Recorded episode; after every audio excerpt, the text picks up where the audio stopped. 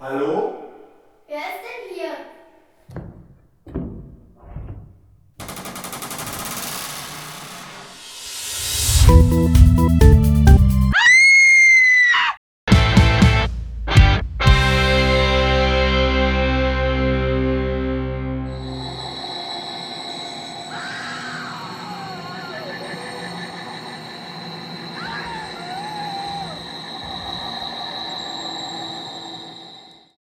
Hallo zusammen und herzlich willkommen zu einer kleinen Spezialfolge unseres Fast Tracks pünktlich zu Halloween.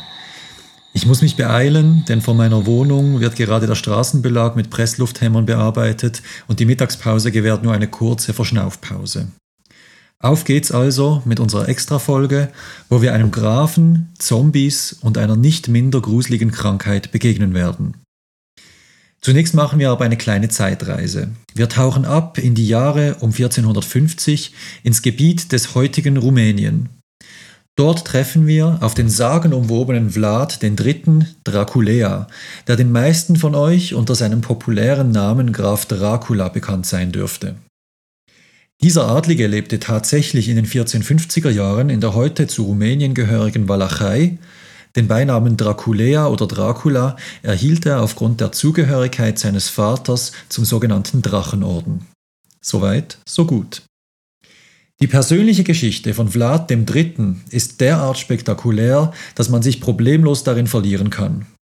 Falls ihr übrigens nicht nur medizinisch, sondern auch historisch interessiert sein solltet, kann ich euch wärmstens den Podcast Geschichten aus der Geschichte empfehlen, der auch auf Spotify zu finden ist. Einige Highlights aus der Biografie des Grafen Dracula will ich euch hier zumindest kurz präsentieren. Vlad wurde als Kind von seinem eigenen Vater als Faustpfand, also praktisch als Sicherheitsgarantie oder Geisel an die osmanischen Herrscher abgegeben, was zu jener Zeit durchaus gebräuchlich war, um für politische Stabilität zu sorgen. Dort lernte der kleine Vlad die osmanische Kultur und die türkische Sprache kennen. Nach seiner Freilassung und dem Antritt seines adligen Erbes war Vlad dann aber einer der aktivsten Bekämpfer des osmanischen Vorstoßes in Europa und schützte das damals riesige Königreich Ungarn vor dem Einfall der gefürchteten Gegner. Hierbei bewies er große List und Tücke, als er sich beispielsweise mit seinen Truppen osmanische Uniformen beschaffte und auf Türkisch den Wachen einer osmanischen Festung befahl, ihn einzulassen, was diese pflichtbewusst taten und natürlich von Vlad und seinen Soldaten umgehend abgemetzelt wurden.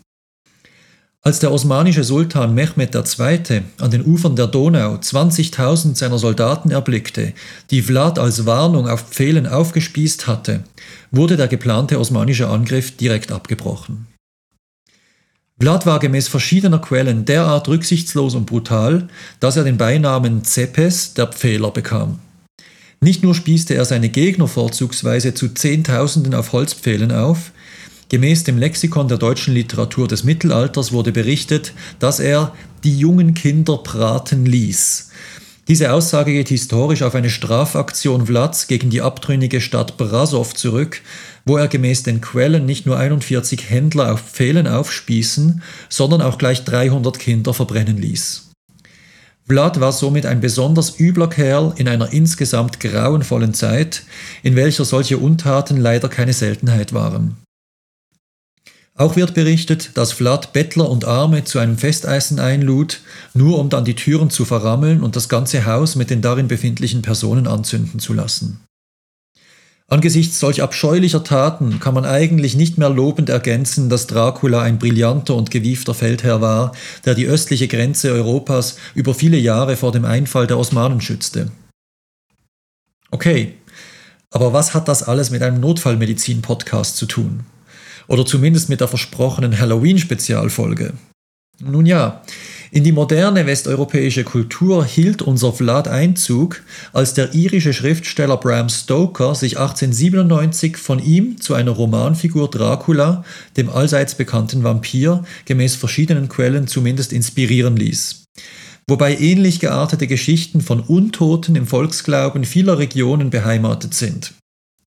Zugegebenermaßen ist es ein relativ weiter Sprung von einem tyrannischen Grafen zu einem bluttrinkenden Zombie, Aber diese Verbindung hat Bram Stoker gemacht und seither sind Graf Dracula und Vampire untrennbar in unseren Köpfen verbunden. Auch wenn das einzig Vampirhafte, das vom originalen Grafen berichtet wird, ist, dass er einmal das Blut eines Gegners aus einer Schale getrunken haben soll. Sind wir denn jetzt damit näher an die Medizin gekommen? Na, wie stellen wir uns denn Vampire ganz allgemein so vor? Ein Vampir ist grundsätzlich ein Untoter, der tagsüber in einem Sarg schläft und nachts sein Unwesen treibt. Gar nicht so unähnlich meiner Lebensform während der letzten Nachtdienstwoche. Während wir auf der Notfallstation den direkten Kontakt damit tunlichst vermeiden, ist menschliches Blut für den Vampir ein Lebenselixier.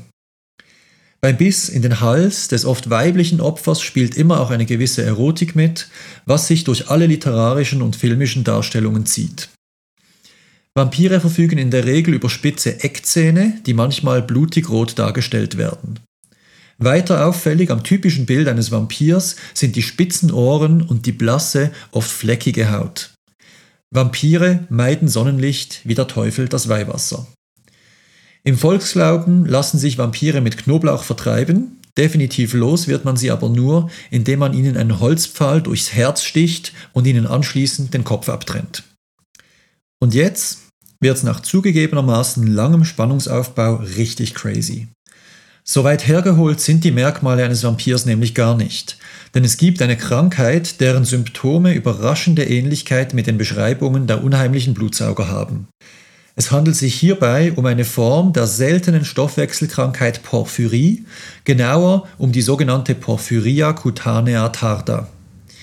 Ich brauche nicht extra zu erwähnen, dass diese Krankheit nicht einfach eine Kuriosität ist, sondern bei den Betroffenen viel Leid verursacht. Heute möchte ich jedoch den Fokus auf den Zusammenhang zwischen der Figur des Vampirs und den möglichen Zusammenhang mit den Symptomen dieser schweren Erkrankung legen.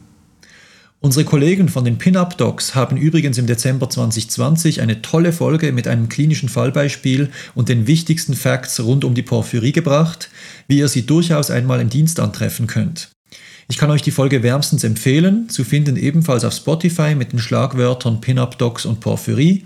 Natürlich verlinken wir die Folge auch in unseren Show Notes. Ohne eine kleine pathophysiologische Einführung geht es natürlich nicht, und so tauchen wir doch gleich mal ein. Porphyrie umfasst eine Gruppe von Stoffwechselstörungen, bei welcher der Metabolismus des Hämoglobins nicht korrekt abläuft. Hauptsächlich wird Häm in den Knochenmarkszellen und in der Leber metabolisiert.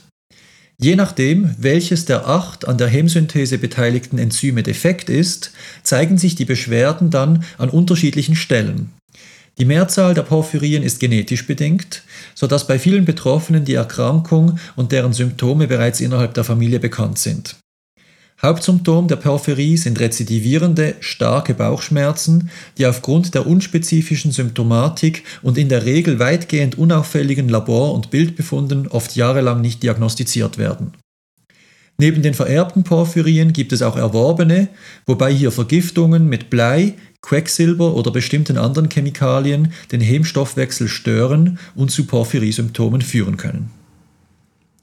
Charakteristisch für einen akuten Porphyrieanfall sind wie gesagt stärkste kolikartige Bauchschmerzen, welche sich über mehrere Tage hinziehen können, oft begleitet von Übelkeit und Erbrechen.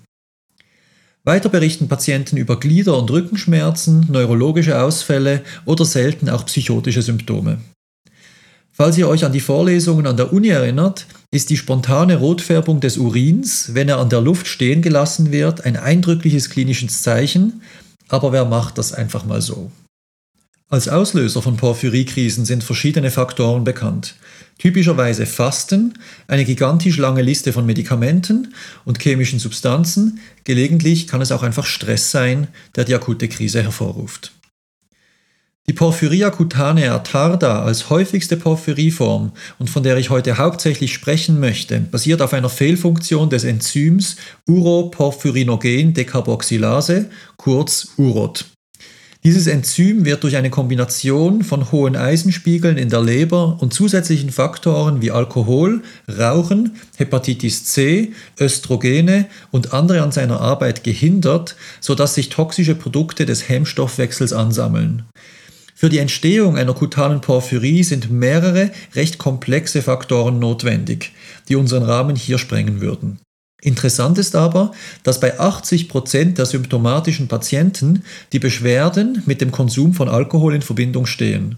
Wobei jedoch bei Patienten mit einer alkoholischen Leberzirrhose die Porphyria cutanea tarda nicht per se gehäuft vorkommt. Auch bei den anderen Provokationsfaktoren wie Östrogenen, Hepatitis C und Rauchen sind die Mechanismen nicht ganz geklärt. Nur bei einer sehr extrem seltenen Unterform der PCT besteht eine klar genetische Ursache, weltweit wurden hierzu aber nur etwa 40 Fälle beschrieben. Wie der Name schon sagt, ist bei der kutanen Porphyrie primär die Haut betroffen. Es besteht eine starke Empfindlichkeit der Haut gegenüber Licht, da die dort abgelagerten Porphyrine bei Exposition mit Sonnenlicht eine aggressive Oxidierung auslösen, was innerhalb Minuten zu extremen Schmerzen führen kann. Betroffene meiden Sonnenlicht panisch, sodass sie ganz logisch anfangen, eher zu nächtlicher Stunde aktiv zu sein. Nehmen sie doch am öffentlichen Leben teil, können innerhalb Stunden bis Tagen schmerzhafte Blasen und Vernarbungen entstehen, die zu charakteristischen Entstellungen mit Verlust von Nase, Lippen, Ohrmuscheln und Fingerteilen führen. Auch das Zahnfleisch leidet unter den oxidativen Veränderungen der Porphyrine und zieht sich zurück, sodass die Zähne größer und länger wirken, insbesondere die Eckzähne. Weiter führt die defekte Hämoglobinsynthese zu einer Anämie, wodurch zusammen mit dem Vermeiden von Sonnenlicht die blasse Hautfarbe betroffener Patienten zustande kommt. Ihr merkt es, das Erscheinungsbild der kutanen Porphyrie deckt sich immer mehr mit dem, was wir in unserer Kultur als Eigenschaften eines Vampirs verstehen. Doch es geht noch weiter. Durch die Einlagerung von defekten Hemmteilen in die Zähne erscheinen diese zunehmend rötlich, was mit etwas Fantasie natürlich zum Trinken von Blut passt. Und wie vertreibt man Vampire am besten? Mit Knoblauch natürlich. Wenn es euch bis jetzt noch nicht genügend Parallelen zwischen der Beschreibung von Vampiren und Porphyrieerkrankten gibt, dann kommt jetzt der Matschball. Das im Knoblauch enthaltene Dialkylsulfid, eine Schwefelverbindung, kann bei Porphyrikranken akute Krisen auslösen. Ich finde es mindestens so schauerlich wie faszinierend, dass eine doch recht seltene Erkrankung in Form einer literarischen Figur ihren Platz in unserer Kultur gefunden hat. Zur Illustration haben wir euch einige Bilder online gestellt, wo ihr nachvollziehen könnt, wie sehr die klinischen Bilder der kutanen Porphyrie dem entsprechen, was wir als Vampire vor Augen haben. Behandelt werden kann die Porphyrie übrigens, wenn man sie einmal diagnostiziert hat, recht gut mittels Aderlässen, was den Eisengehalt im Blut und in der Leber senkt, sowie medikamentös mit Hydroxychloroquin, das ihr im Rahmen der Covid-Pandemie sicherlich schon als Lieblingsmedikament von Donald Trump kennengelernt habt. Ich überlasse das Bild Trumps als schauerlichen Vampir nun gerne eurer Fantasie, es ist ja schließlich Halloween. Ich möchte aber weder die Erkrankung noch den Weg von den Symptomen zur Kunstfigur des Dracula in irgendeiner Weise ins Lächerliche ziehen. Ein kürzlich im JAMA erschienener Artikel schloss mit dem treffenden Satz Das Leben mit Porphyrie ist schon schwierig genug, ohne dass alle auch noch denken, du seist Dracula. In diesem Sinne wünschen wir vom Fast Track euch ein schauerlich schönes Halloween und hoffen, wir hören uns bald wieder.